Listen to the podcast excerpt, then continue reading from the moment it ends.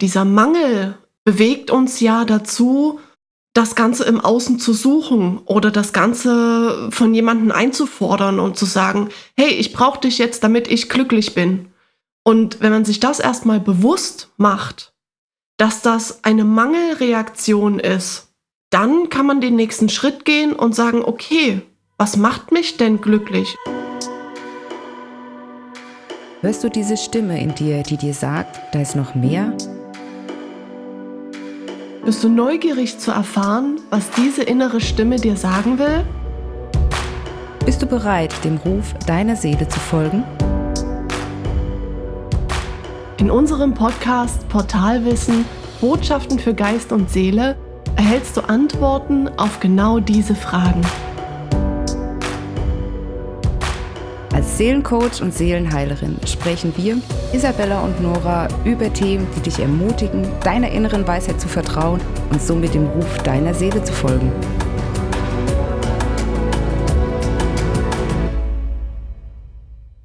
Die liebe Isabella hat uns heute mal was mitgebracht aus einem Hörbuch, was sie neulich gehört hat. Und darauf wollen wir mal ein bisschen näher eingehen. Genau, und zwar ging es oder geht es vielmehr in diesem Hörbuch darum, dass jemand Kontakt tatsächlich zum Dalai Lama hatte und ihn ein paar Dinge gefragt hat, wie denn der Mensch quasi in äh, sein Glück kommen kann. Und äh, der gute Dalai Lama ist ja der Meinung, dass die höchste Erfüllung oder das höchste Streben des Menschen das persönliche Glücklichsein ist. Und ähm, er hat in einem Interview oder aufgrund einer Frage dann festgestellt, dass man aufpassen sollte oder dass man nicht Gefahr laufen sollte, Vergnügen mit Glück zu verwechseln. Was so viel bedeutet, dass viele Dinge, die einen glücklich machen, in Interaktion mit anderen Menschen, mit Impulsen von außen, wo man dann quasi Glück verspürt, man es aber auf gar keinen Fall verwechseln sollte mit dauerhaftem Glück. Und ähm, da stellt sich wieder die Frage, okay, ist klar, aber wie bitteschön soll ich es denn dann schaffen, ohne Impulse aus dem Außen oder in Interaktion mit anderen Menschen permanent glücklich zu sein? Mhm. Das finde ich eine interessante These. Also ich hätte das auf jeden Fall auch erstmal so verstanden, oder ich muss ihm da definitiv erstmal recht geben. Ja, dieses sexuelle Vergnügen, das trägt nicht zum inneren Glücklichsein bei oder zu diesem Glück, was du wirklich aus dir heraus fühlst, weil das ist für mich einfach Fülle. Diese innere Fülle, diese Erfülltheit, das ist für mich so das wahre Glück und das kannst du dir im Endeffekt auch wieder nur selbst herbeiführen, bin ich der Meinung. Aber ich bin auch der Meinung, dass es trotzdem Impulse von außen braucht, weil du stehst ja in ständiger Kommunikation. Also, ne, es heißt ja auch, du kannst nicht nicht kommunizieren, egal ob das jetzt äh, verbale oder nonverbale Kommunikation ist. Und daraus entstehen ja auch erst Impulse. Was ich mir vorstellen kann, was er meint, dass du dann aber in die Interaktion mit dir selbst gehst. Also klar, dass du diese Impulse entstehen lässt, vielleicht auch bewusst entstehen lässt oder mit Achtsamkeit und dass du dann aber in die Kommunikation mit dir selbst gehst. Mhm. Genau, was er ja definitiv dann, dann sagen möchte, ist, äh, beziehungsweise ist das, was ich quasi für mich dann so rausgehört habe oder was in mir gearbeitet hat, ist, dass sobald du immer wieder, und da sind wir wieder bei diesen Geschichten, okay, ich muss ja erstmal mit mir selber im Rein sein und in mir glücklich sein, ähm, um halt eben auch Positivität rauszugeben, ist, wann immer ich mein Glück im Außen suche, werde ich ja niemals in mir selber nach dem, nach dem Glück finden, sondern ich werde immer wieder nach Impulsen im Außen suchen, die mir suggerieren, aufgrund von dem Vergnügen, was ich da empfinde, lernt mein Kopf oder ich, oh ja, das macht mir Spaß, wenn ich das mache, dann bin ich glücklich. Was ist denn aber, wenn mir jemand das wegnimmt, wenn mir jemand diese Impulse wegnimmt? Was bleibt denn dann in mir? Die Leere. So, und wenn ich dann aber feststelle, oh mein Gott, wenn ich das alles im Außen nicht habe, dann bin ich abhängig von diesen Impulsen, von diesem Vergnügen, um glücklich zu sein. Das funktioniert ja aber nicht. Ich meine, wir leben jetzt auch hier in einer, in einer Welt, wo viele Dinge tatsächlich im Überfluss vorhanden sind, die aber trotzdem sehr vergänglich und sehr schnelllebig ist. Also ist ja wirklich die, ja, die, die Idee dahinter oder wirklich eigentlich das Muss, von diesen Impulsen wegzukommen. Klar, weiß ich dann, ja, das macht mich glücklich, aber wie kann ich das, was mich im Außen glücklich macht, in mir selber finden? Das ist ja die Frage.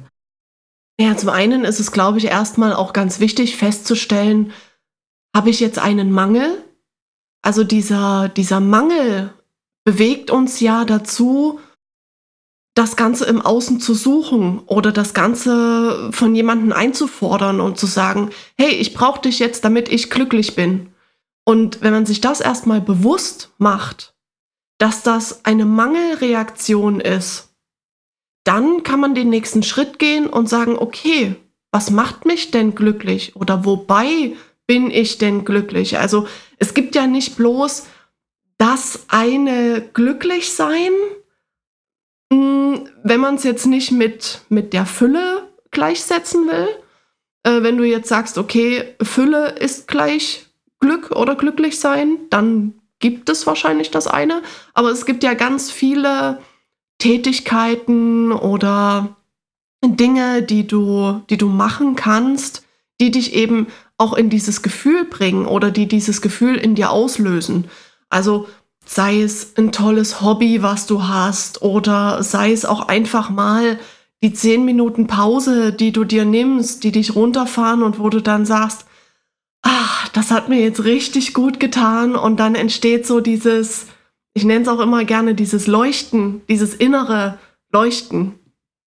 Richtig, das entsteht aber nicht, weil du einen Impuls aus dem Außen bekommst, sondern weil du was aus deinem Inneren erschaffst. Du erschaffst ja quasi, wenn du malst oder zeichnest und empfindest Glück da dabei, dann kommt dieses Glück, diese Zufriedenheit, dieses Vollkommene ja von dir innen drinne und du trägst es nach außen.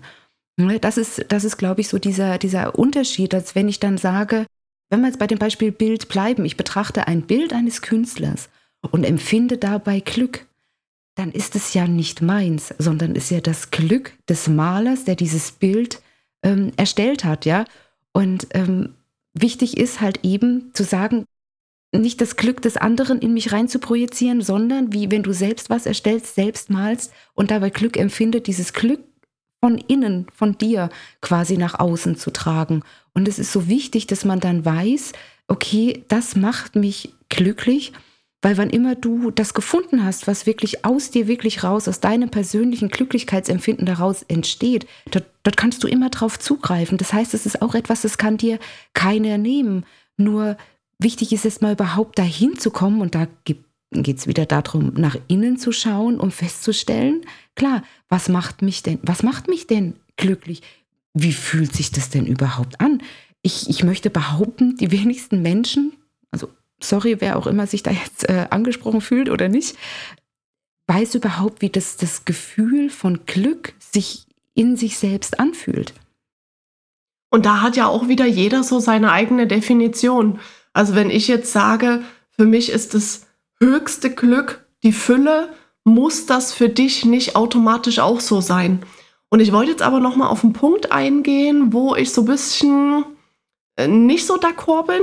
Ähm, und zwar hast du gesagt, ja, wenn ich jetzt ein Bild von einem Künstler mir angucke und dabei Glück empfinde, ist das ja das Glück, was der Künstler ähm, quasi äh, ausgelöst hat ähm, sehe ich ein bisschen zwiegespalten. Ja, zum einen kann es schon hm, das Glück oder die Zufriedenheit von dem Künstler sein, obwohl viele Bilder oder viele Künstler nicht immer mit Glück gemalt haben, sondern manchmal auch mit Trauer, mit Schmerz und so weiter.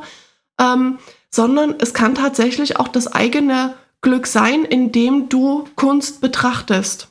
Also wenn es einfach in dir diesen Auslöser ist, zum, also in, ich, ich nenne mal ein Beispiel. Ähm, mir geht es zum Beispiel so, wenn ich ähm, Violinisten zuhöre oder Pianisten zuhöre, jemand, der unglaublich toll ein Instrument spielt. Ich kann selber kein Instrument spielen und äh, nur klimpern. und ähm, ich empfinde sehr viel inneres Glück, wenn ich anderen dabei zuhören kann und wenn ich sie auch dabei sehen kann. Wenn ich sehen kann, wie viel Freude sie dabei haben und gleichzeitig, also zum einen das ähm, visuelle, den visuellen Sinn habe, der angesprochen wird, und zum anderen der auditive Sinn, der angesprochen wird, das löst bei mir im Inneren ein unfassbares Glücksgefühl aus und auch eine unfassbare Fülle, wo ich mich absolut verliere und dann sage, wow, das ist so toll. Und das kann der Impuls von außen auch in einem auslösen. Also klar, es ist dann natürlich was, was in dir entsteht. Aber ich denke mir dann, ja, davor gibt es auch noch was. Und davor ist für mich dieser Impuls. Genau, ich weiß, ich weiß, was du, was du sagen willst. Du brauchst erstmal äußere Reize, um festzustellen, was dich selbst glücklich macht und du selbst empfinden kannst, wie sich glücklich sein anfühlt. Das, äh, das genau. ist, das ist, ja genau, das ist definitiv, definitiv richtig. Du musst ja erstmal wissen, wie sich das Glück anfühlt, dass du es überhaupt selbst ähm, pro produzieren kannst oder du selbst äh, da drin. Dass du es herbeiführen kannst, ja. Richtig, genau. Und dazu ist es ja erstmal zu wissen, okay, wie fühlt es sich tatsächlich an? was äh, macht mich glücklich. Also da, ähm, da bin ich auf jeden Fall absolut mit ähm, d'accord. Obwohl ich nochmal sagen muss, ähm, zuerst kommt wahrscheinlich die Definition. Was ist für mich eigenes Glück? Wo empfinde ich das? Dann kommt dieser Schritt von dem Impuls und dann kommt wieder, okay, wie kann ich selbst herbeiführen? Genau. Wenn ich jetzt so drüber nachdenke. Und dieses Selbst herbeiführen ist ja tatsächlich das, was, was wirklich äh, zählt. Also wichtig ist, also was heißt nicht wichtig ist, sondern aber es ist schön, wenn, wenn man für sich selber dieses innere Glücksgefühl quasi entstehen lassen kann, wenn man glücklich ist ähm, mit dem, was man hat, was man, was man ist.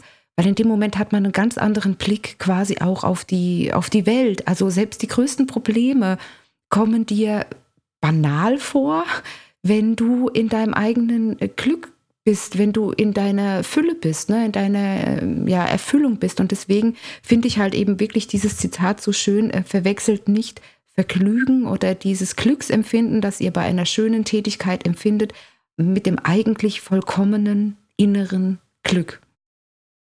Ja, finde ich auch eine ganz tolle Aussage, vor allem wenn man das im Vergleich auf das Sexuelle auch nochmal sieht, ne? weil er betont ja das sexuelle Vergnügen und dass das nicht zu verwechseln ist mit dem eigenen Glücksempfinden. Und dass das, also er sagt ja ganz klar, das ist kein Glück, sondern das ist Vergnügen. Er grenzt das ja ab. Und das finde ich auch wichtig. Ne? Nicht, dass du halt einfach von Blümchen zu Blümchen hüpfst und hast halt mal dieses kurze ähm, Vergnügen, wo du dir denkst, ah, okay, ich habe meinen Mangel ausgeglichen. Nee, der Mangel ist danach immer noch da. Richtig, richtig. Also unabhängig davon ist es ja schon so, dass man da gerne äh, Glück äh, dabei empfinden darf, soll. Es darf auch gerne ein Glücksgefühl auslösen. Es wird es auch sicherlich. Das hat ja auch was mit den ganzen äh, hormonellen Geschichten Richtig. zu tun, die in unserem Körper ablaufen tatsächlich. Dennoch ist es aber so, man, man sollte sich bewusst sein, dass halt eben gerade das Serotonin und Dopamin, was halt eben dann bei diesem Akt quasi ausgeschüttet wird, im besten Fall, ja dann aber nach, nach einer gewissen Zeit wieder abfällt. Und was wir ja nicht wollen, ist, ist nach so einer Interaktion uns leer zu fühlen, sondern quasi diese Interaktion durchzuführen, um unser Leben vielleicht noch ein bisschen schöner und das, das Tüpfelchen auf dem i quasi ähm, ja zu setzen unabhängig davon, dass wenn dieses Tüpfelchen auf dem i nicht da ist, wir dann äh, unglücklich sind, sondern dass wir trotzdem immer noch genauso glücklich sind wie vorher, auch wenn wir dieses Vergnügen einfach mal nicht haben. Genau, und da kommt mir jetzt auch gerade so eine schöne Frage für eine Selbstreflexion und so als Indikator. Und zwar, wenn du dir jetzt einfach das Vergnügen gesucht hast und ja, das dann einfach auch wieder abgeklungen ist, hör mal in dich rein und stell dir mal die Frage, fühle ich mich dann immer noch gut? Oder löst es bei mir jetzt einen Mangel aus, wo ich sage, ah, okay, ich brauche jetzt gleich wieder das nächste Vergnügen, weil ich bin in dieser Abhängigkeit, was ja eine Abhängigkeit oder eine Sucht auch schaffen kann. Ja, richtig spannende Reflexionsfrage auf jeden Fall. Ähm, ich meine, das darf man sich jetzt generell stellen. Also jetzt unabhängig, also, also für, gilt für alle äh, Vergnügensgeschichten jetzt nicht nur auf das Sexuelle bezogen. Richtig. Das wollte ich jetzt gerade da nochmal mit sagen. Aber wo wir jetzt auch gerade bei dem Thema Fragen sind, wir haben uns was äh, ganz Neues für unseren Podcast überlegt und ähm, ja, die liebe Nora darf jetzt mal präsentieren, was wir denn jetzt hier quasi als neues Element mit eingefügt haben wollen würden tun. Das war ja eine spannende Einleitung. ja, also wir werden jetzt am Ende de, unseres Podcasts immer noch mal eine Zuhörerfrage beantworten und fangen auch gleich mal an mit der Frage von der Lisa. Und zwar hat die Lisa uns gesagt, sie möchte gerne mehr meditieren und findet sich allerdings nicht so richtig rein, was denn da unsere Tipps sind. Ja, soll ich einfach mal direkt so mit meinem ersten Tipp starten? Ja, beginne mal. So, also für jemanden, der tatsächlich das erste Mal meditiert, empfiehlt es sich auf jeden Fall, so habe ich das auch gemacht, mit einer geführten Meditation zu starten. Was ansonsten auch ganz, ganz wichtig ist, ist dafür zu sorgen, dass man für diese Viertelstunde, halbe Stunde, zehn Minuten, wann auch immer ähm, man halt eben oder in welcher Länge man diese Meditation durchführen möchte, dafür sorgt, dass man ungestört ist. Ja, kann ich zu 1000 Prozent mit d'accord gehen. Ähm, ich möchte nochmal auf einen anderen Blickwinkel eingehen und zwar, liebe Lisa, frag dich mal, Fühlst du dich eher unter Druck gesetzt, meditieren zu müssen, weil dein Außen hm, durch zum Beispiel Podcasts oder Hörbücher oder wie auch immer dir immer wieder suggeriert, ja, um in die Mitte zu finden, muss man meditieren? Kommt es aus dem Impuls raus? Oder kommt das tatsächlich so aus deiner Intuition raus, dass du sagst, okay, ich würde mich wahrscheinlich gut fühlen, wenn ich mehr meditiere. Und die Frage gilt es auch mal zu beantworten, wenn du dir noch nicht so sicher bist oder wenn du nicht reinfindest. Und dann als ähm, zweite Frage oder so als Feststellung, hm, wenn du jetzt merkst, dass geführte Meditationen immer noch nicht so dein Ding sind, wenn du dich da nicht reinfindest, dann überleg mal, was können denn bei dir auch meditative Zustände auslösen?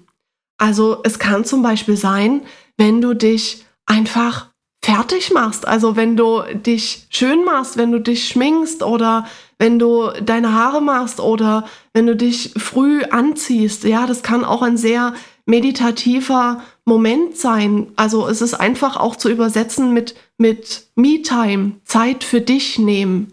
Also wo fühlst du bei dir im Inneren, dass du dir jetzt gerade was Gutes tust. Und das kann auch ein meditativer Zustand äh, sein oder kann einen hervorrufen. Ja, als Beispielgeberin vielleicht kann ich mal ganz kurz noch was berichten. Also ich genieße zum Beispiel die Zeit und ich ähm, empfinde das als sehr meditativen Zustand, wenn ich einfach für mich alleine des Abends in meiner Küche sitze die, die, gefühlt einfach nur die weiße Wand anstarre und einfach nur bin.